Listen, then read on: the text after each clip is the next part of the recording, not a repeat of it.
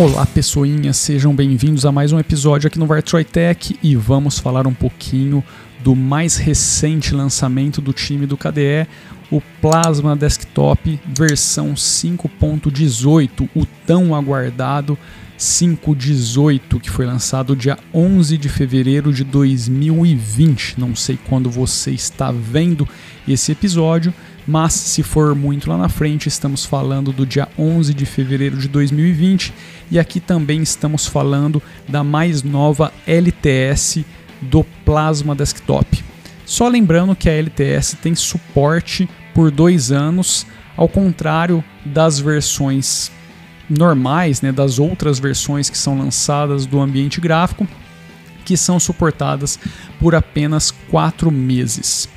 Eu diria que o grande foco desse release é, seria a adaptação do Plasma Desktop, tá com uma atençãozinha bem especial para o sistema de notificações e também um ajuste fino aí do ambiente de configurações do sistema e aquele tapa bem marotaço no look para deixar o ambiente gráfico mais atrativo e mais divertido e também mais funcional aí para a galera que precisa dele para o trampo do dia a dia.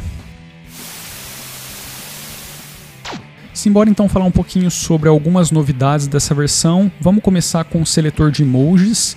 Pois é, essa me pegou um pouco de surpresa. Eu não acompanhei o desenvolvimento dessa versão do Plasma. Eu só lá atrás vi um feature que me chamou bastante atenção e algumas outras considerações, mas eu não acompanhei tão de perto assim o desenvolvimento e esse seletor de emojis aqui, apesar de eu ter visto num lugar ou outro, assim não dei muita atenção e me pegou um pouquinho de surpresa.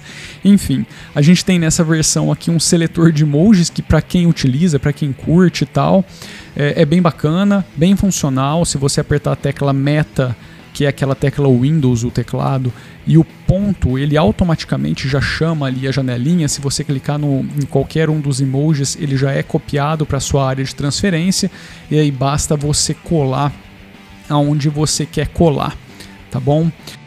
Uma das grandes novidades dessa versão, pelo menos para mim, tá, é a remoção do Desktop Toolbox. Putz, isso demorou, hein? Mas até que enfim.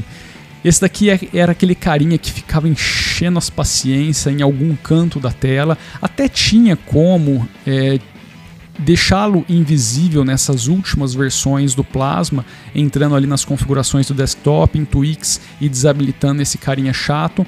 Mas eu acho que essa linha que os caras decidiram seguir faz muito mais sentido e deixa, sei lá, é, tudo muito mais consistente. Agora você não tem mais o Desktop Toolbox e você tem o Global Edit. Tá? E como que você acessa é, as configurações que antes você tinha com esse carinha aí? Basta você clicar com o botão direito em alguma área do seu desktop vazia, né, que não tem algum ícone ou algum arquivo, e clicar em customizar é, customização de layout ou customizar layout, eu não sei como que isso estará em português, mas se você estiver utilizando em inglês, vai estar tá como customize layout, tá? Mas é algo bem próximo aí disso daí. Então não tem muito segredo.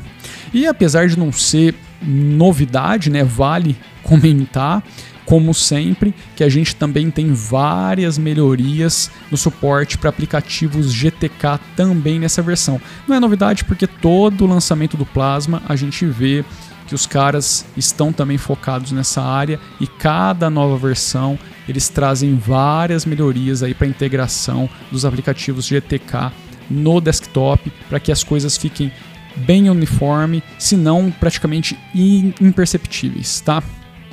Eu acho que outra adição muito bacana aqui no ambiente foi a inclusão de um widget no System Tray que permite a configuração de sistemas de cores noturnas, sabe aqueles night colors uh, que apareceram na versão 5.17, se eu não me engano. Eu não me recordo exatamente quando ela foi disponibilizadas, disponibilizadas não, disponibilizada para o servidor X11, o servidor gráfico X11. Eles tinham focado lá atrás, se eu não me engano, na 5.15, é, nesse recurso para o Wayland apenas e depois eles acabaram fazendo aí um backport trazendo para a versão X11 também.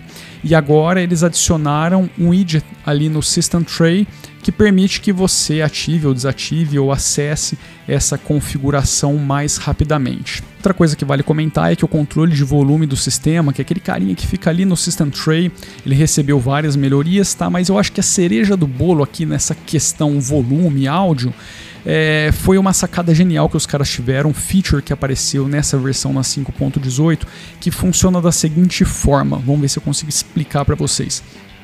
Todo aplicativo que você estiver utilizando que emite algum ruído, algum som, ele, ele receberá uma sinalização de que isso está acontecendo. Tá? E aonde que essa sinalização aparecerá? No Task Manager, tá? que é a barra principal do sistema, onde você consegue visualizar ou acessar os aplicativos que estão carregados. Essa barra normalmente está na parte inferior do sistema, ela toma quase toda a área ali da barra, né, que é onde você controla, minimiza, maximiza os aplicativos que estão rodando. Se você estiver utilizando na forma natural que o Plasma é entregue, né, que, não, que não seria na forma de ícones, você terá esse íconezinho bem lá no final da, do retângulo que representa aquele aplicativo que está rodando. E se você também tiver isso na forma de ícone, esse, essa sinalização de som ela vai aparecer no cantinho direito superior do ícone é, é, dependendo do tamanho da sua barra, esse ícone vai ficar um pouquinho pequeno, mas enfim, ele vai aparecer ali e a coisa mais bacana, genial, é que você pode mutar aquele aplicativo única e exclusivamente clicando nesse ícone de volume que vai aparecer dentro ali da sinalização do aplicativo que está rodando ali no Task Manager. Ou seja, se você clicar nesse ícone do volume naquele aplicativo que está ali na barrinha, ele já vai mutar ou desmutar. Cara, isso é genial. É um feature que parece bobo, mas economiza um tempo bem bacana se você quiser mutar só um aplicativo e não todo o som do sistema. Eu acho que nessa versão os caras deram uma, uma atenção bem bacana também para o sistema de notificações. Tá, eu não vou ficar co comentando as melhorias que tiveram, porque foram várias, mas eu acho que uma coisa, duas coisas me chamaram bastante atenção nessa, nessa coisa toda. A primeira delas é que se você tiver um dispositivo Bluetooth conectado no seu sistema e esse dispositivo tiver com a bateria acabando, agora você vai receber notificações de low power ali no sistema de, no de notificações do seu Plasma Desktop. Isso é bem legal. E a outra coisa interessante é que qualquer ação que envolve algum arquivo e que gere uma notificação no sistema daquele arquivo, por exemplo, você baixou lá um, um um, um, arquivo no seu browser. Claro que o browser tem que estar integrado com, com Plasma, né? É, eu, mas eu acho que o browser é, uma, é uma, um exemplo bem bacana. Você foi lá e baixou um arquivo e aí o, o seu sistema te devolve uma notificação dizendo que aquele download foi concluído. Nessa, por essa notificação, se você arrastar o ícone ali do, do aplicativo que apareceu na notificação, ele já, já vai te aparecer aquele pop-upzinho para te perguntar o que, que você quer fazer com isso. Mover, copiar para aquela sessão, exportar o que tem ali, se for um arquivo zipado. Ou seja, pela notificação você já consegue atuar em cima daquele arquivo. Eu achei isso muito genial, cara. Também é, é outra usabilidade que que, que vai muito a favor de você no quesito é, agilidade, sabe? As coisas não ficam amarradas, você não precisa ir num canto ou em outro para executar alguma ação, tá? E eu acho isso muito legal, essa visão de usabilidade que os caras estão é, tendo, né? E estão dando um foco muito grande, eu acho muito interessante. Acho que vale ressaltar também para a gente chegar nos finalmente aqui desse episódio, que agora você também tem um sistema de feedback que eu acho que é válido se você gosta do projeto e quer ajudar a ativá-lo. Ele vem por padrão desativado, tá? mas se você for ali na, no, na, na, aba de configurações do sistema, né? na janela de configurações do sistema, e procurar por feedback, você vai encontrar agora uma entrada onde você pode optar por entregar algumas informações para o time de desenvolvimento do Plasma para que eles possam aprimorar cada vez mais o sistema. E como foi dito anteriormente, eu acho que vale ressaltar novamente muitos aprimoramentos gráficos e de configurações do sistema foram implementados nessa versão, tá? Aos poucos, o time de desenvolvimento vem proporcionando uma experiência cada vez melhor do sistema e eu acho que quem está utilizando é prova viva disso daí, velho. Não tem muito o que discutir. Tá? Cada nova versão, o sistema está vindo mais polido, mais parrudo, mais profissional, mais estável. É, cara, é assim, quem está utilizando, eu acho que pode confirmar tudo isso que eu estou falando. Eu utilizo esse sistema no meu dia a dia, então eu acho que é válido eu reforçar isso, porque de fato isso está acontecendo a cada nova interação. E para a gente finalizar, uh, a gente tem de fato muitas melhorias, muitas melhorias aqui, inclusive de performance. Aliás, a gente não teve queda de performance, a gente teve algo bem similar ao que veio na versão passada. Na tela vocês até vão ver um consumo um pouquinho maior de memória, tá? mas é porque alguns aplicativos estão rodando, como o Simple Screen Recorder e tal, então eu estou consumindo alguma coisa ali, mas a média continua a mesma.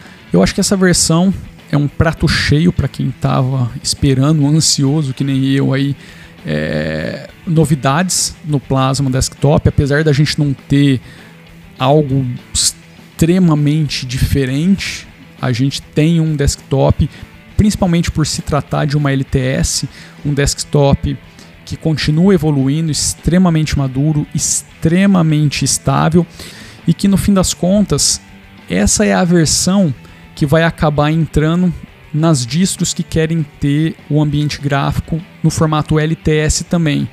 E o Plasma 18, olhando para ele hoje, putz, cara, é a versão perfeita para que isso aconteça, tá? No que, no que diz respeito a Plasma Desktop, a KDE. Eu acho que, putz, isso daqui é um conjunto de obra bem fechadinho, que entrega o que precisa entregar para que uma distro utilize ele no formato LTS e fique aí uns três anos sem precisar se preocupar. Acho que a única coisa mesmo que preocupa, infelizmente, é qual é o impacto que as mudanças que estão acontecendo, que aconteceram aí no QT, vão ter em relação ao ambiente gráfico e também em relação ao ecossistema, porque essa versão a 5.18 ainda, se eu não me engano, está na versão anterior do QT que ainda não foi submetida, que ainda não foi não, que não será submetida, né, a essas mudanças que a empresa está colocando, uh, mas a versão nova do QT, se eu não me engano é a versão 6, ela já vem com algumas coisas que podem influenciar e podem trazer um impacto negativo.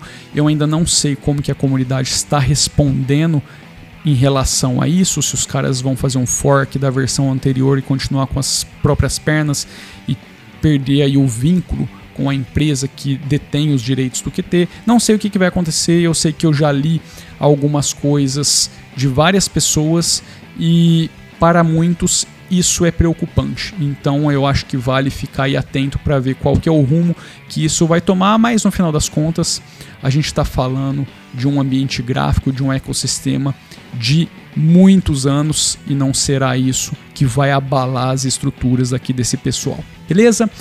Chega de falar, deixa aquele like maroto se você ainda não fez.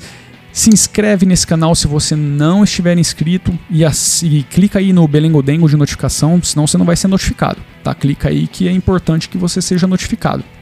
E também, se curte um rock and roll, vai lá no projeto musical Vartroy, tem muito rock and roll feito aí pela Vartroy, é só digitar music.vartroy.com ou então youtube.com/vartroy para você acessar um acervo gigantesco aí de som autoral, rock and roll da Vartroy. Beleza?